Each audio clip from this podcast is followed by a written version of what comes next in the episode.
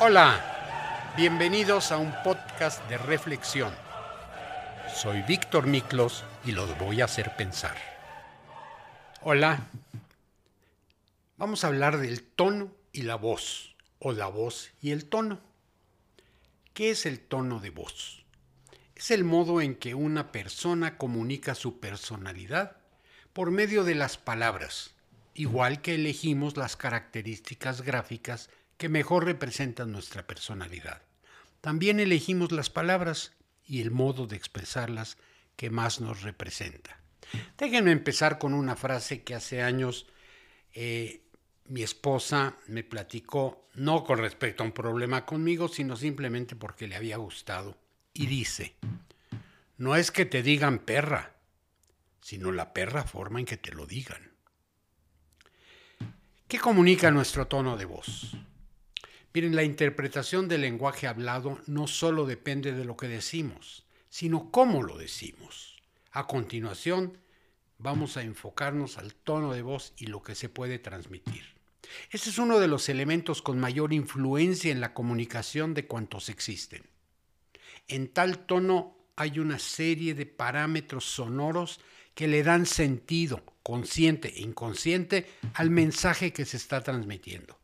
Algunos de ellos son el timbre, la intensidad del sonido, la velocidad de la dicción, la claridad, la proyección, etc. Varias personas pueden decir exactamente la misma frase. Sin embargo, el tono de voz que emplea cada uno de ellos comunica una información psicológicamente diferente. Es entonces cuando se descubre que en las palabras hay un contenido verbal y no verbal. La esfera no verbal es menos controlable y por lo mismo más auténtica. El 60% de la comunicación humana es no verbal, lenguaje corporal. El 30% es su tono de voz. Déjenme platicarles por qué se me ocurrió este podcast y voy a seguir adelante con la parte técnica. El otro día escuchaba yo una plática y la voz de quien daba la plática era muy aburrida, lenta, pausada, este, como ustedes quieran. El contenido no era malo, pero la voz aburría y empecé a hacer memoria. Ya saben ustedes que siempre la mente regresa a las etapas de la vida que en uno ha estado. Y me acuerdo cuando en la escuela había maestros que decían la clase con un interés, con un énfasis, casi nos hacían vivir el tema. Y no importa, no tenía que ser historia, podía ser costos, podía ser finanzas, lo que ustedes quieran, pero con interés. Y también tuve maestros que la verdad me costaba trabajo no dormirme en la clase. De esto se está tratando este podcast. Se puede saber mucho del estado de una persona examinando su tono de voz. Incluso cuando alguien habla en otro idioma que no conocemos, somos capaces de perfilar algo simplemente por su forma de ser y de sentir al escuchar cómo habla. Enseguida nos damos cuenta de algunas ideas para interpretar lo que nos dice el tono de voz de una persona. El Laboratorio de Análisis Instrumental de la Comunicación sobre Locución e Imaginario de la Universidad Autónoma de Barcelona ha encontrado relaciones entre la voz y la percepción.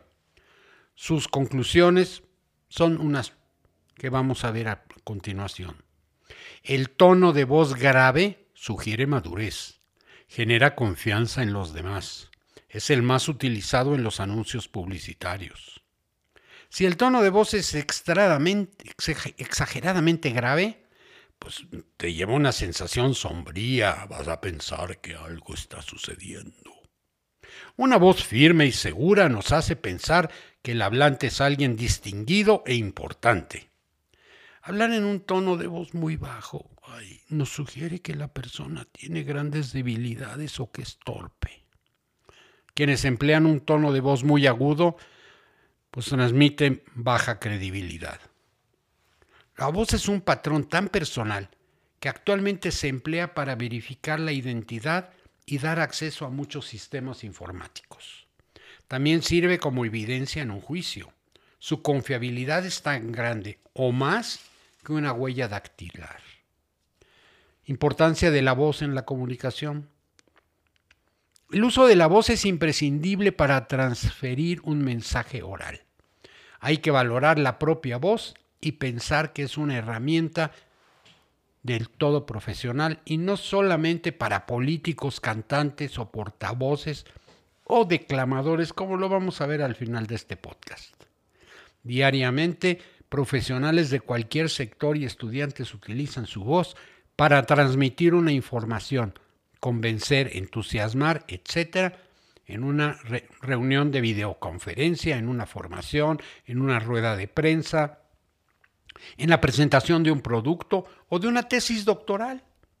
La voz es una herramienta básica, eficaz y productiva si se utiliza adecuadamente o contrariamente puede ser tu peor enemigo.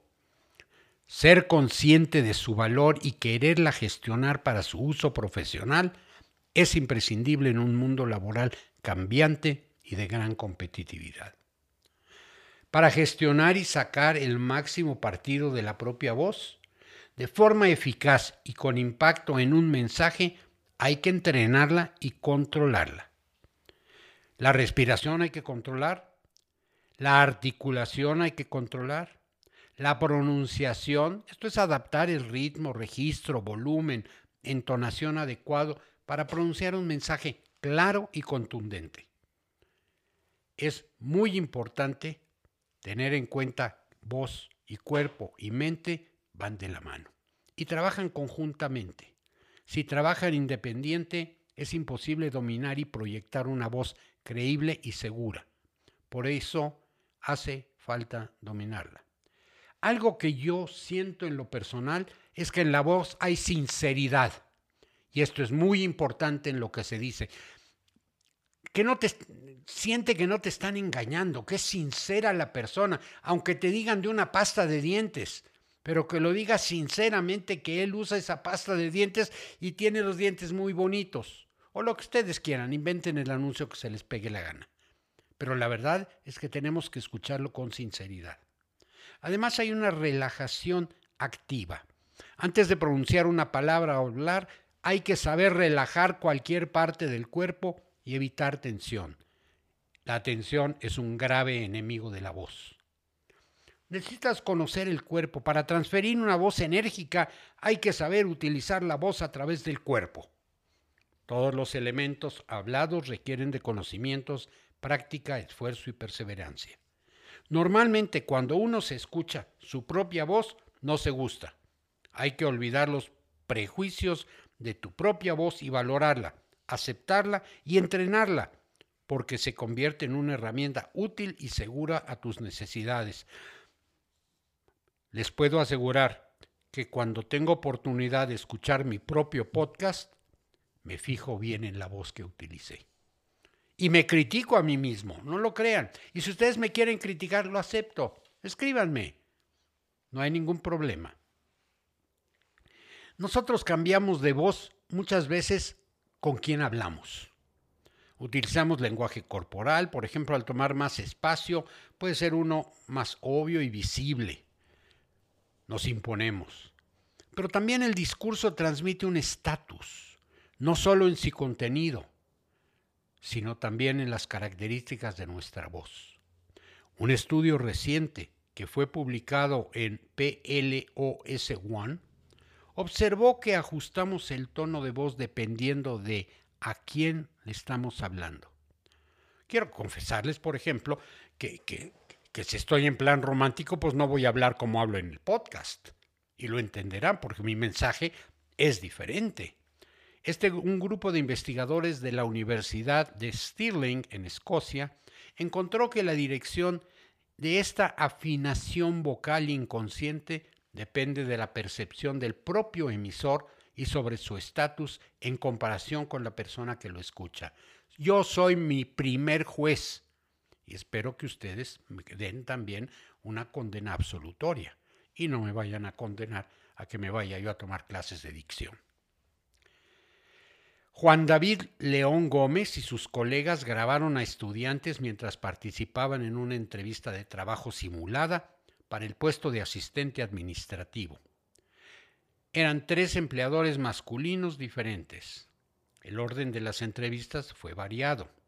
Una foto, una descripción de cada empleador mostraba que uno era altamente dominante, jefe de seguridad en una prisión. Otro, muy prestigioso, jefe de departamento en una escuela de negocios, muy respetado y competente. Y el último era neutral.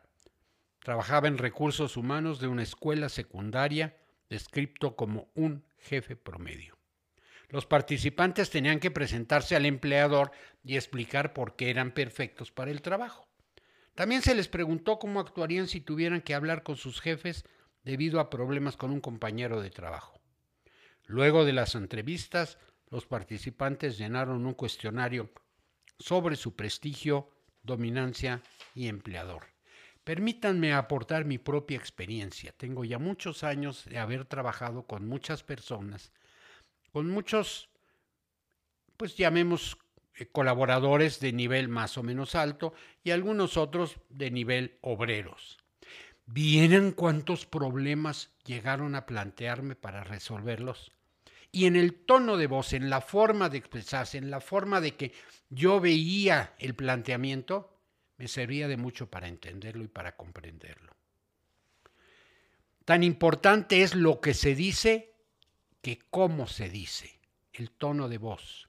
Por ejemplo, se ha demostrado que en 10 segundos la persona que nos escucha sabe simplemente por nuestro tono de voz si estamos de buen humor, cansados o enfadados.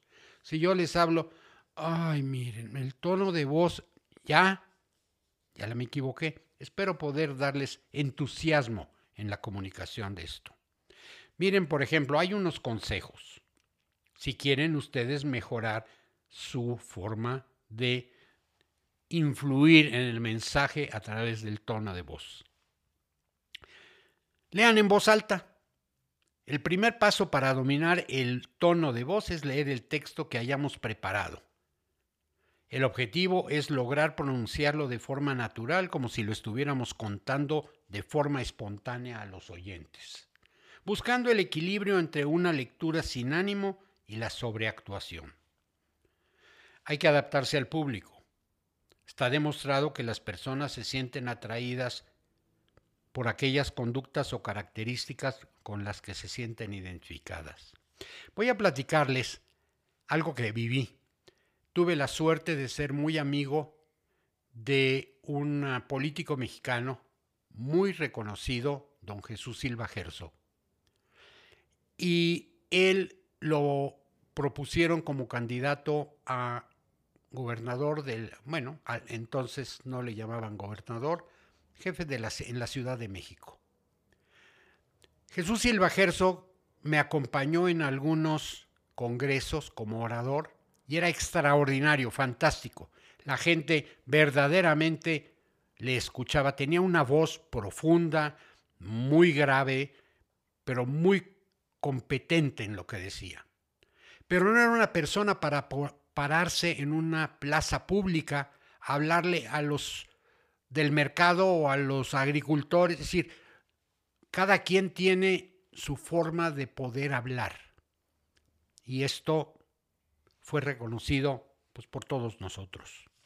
Entonces, hay que saber a quién le hablas y hay que saber cómo les hablas.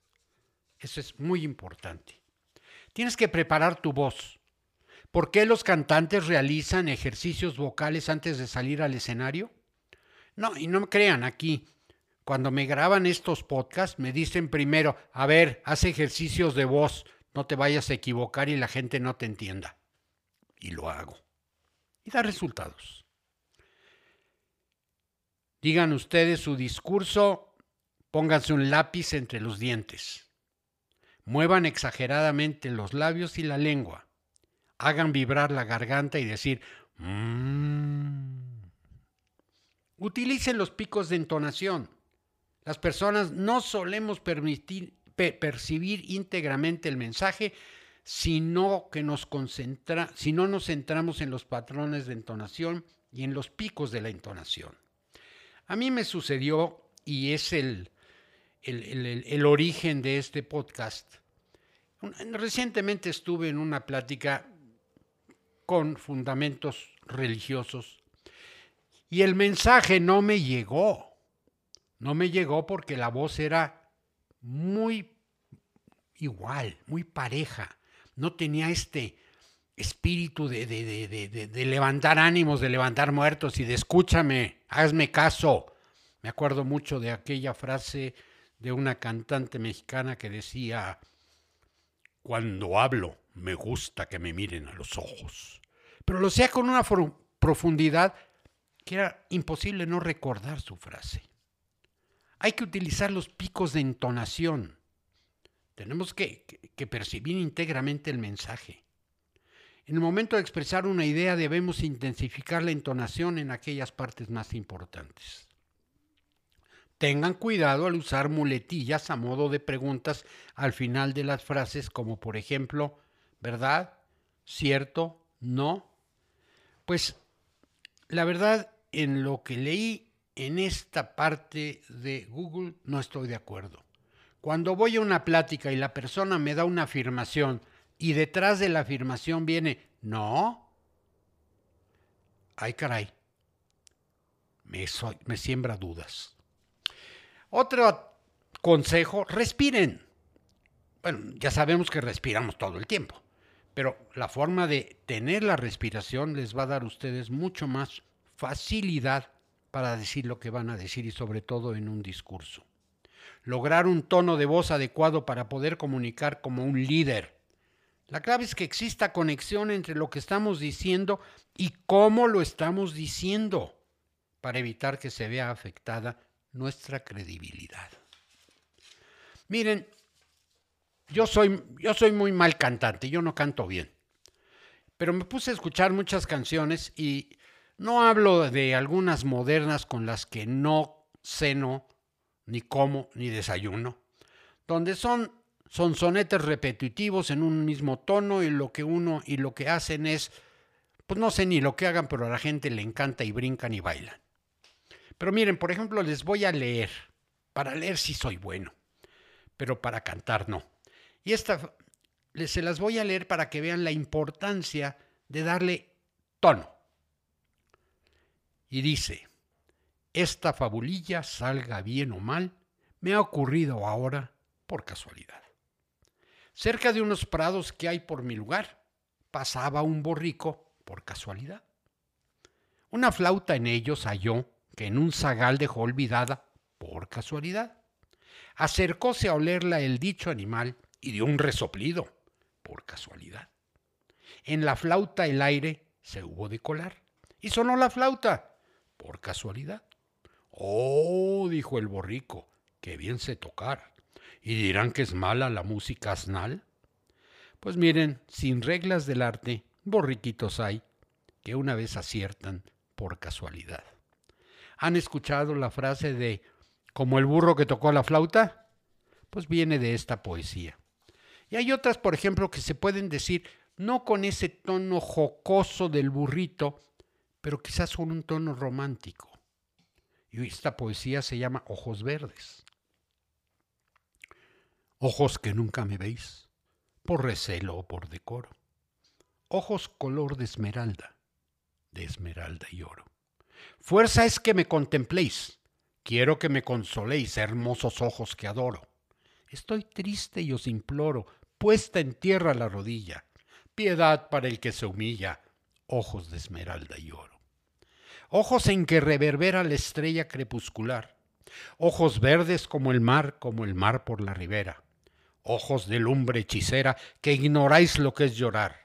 Glorificad mi penar, no me desoléis así, tened compasión de mí, ojos verdes como el mar. Y seguimos con otra, trato de dar énfasis a los cambios de tono y voz para que los usen ustedes en sus propias expresiones, y pónganse a declarar. Es, interesantísimo si toman ustedes una poesía y la leen y se escuchan.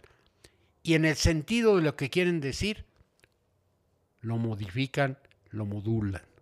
Miren, el nocturno a Rosario, todo el mundo lo conoce. Bueno, la mayor parte, no digo que todo el mundo, pero sí muchas personas lo conocen. Y dice, pues bien, yo necesito decirte que te quiero, decirte que te adoro con todo el corazón que es mucho lo que sufro y que es mucho lo que lloro, que ya no puedo tanto, y al grito que te imploro, te imploro y te hablo en nombre de mi última ilusión. Así modulamos la voz.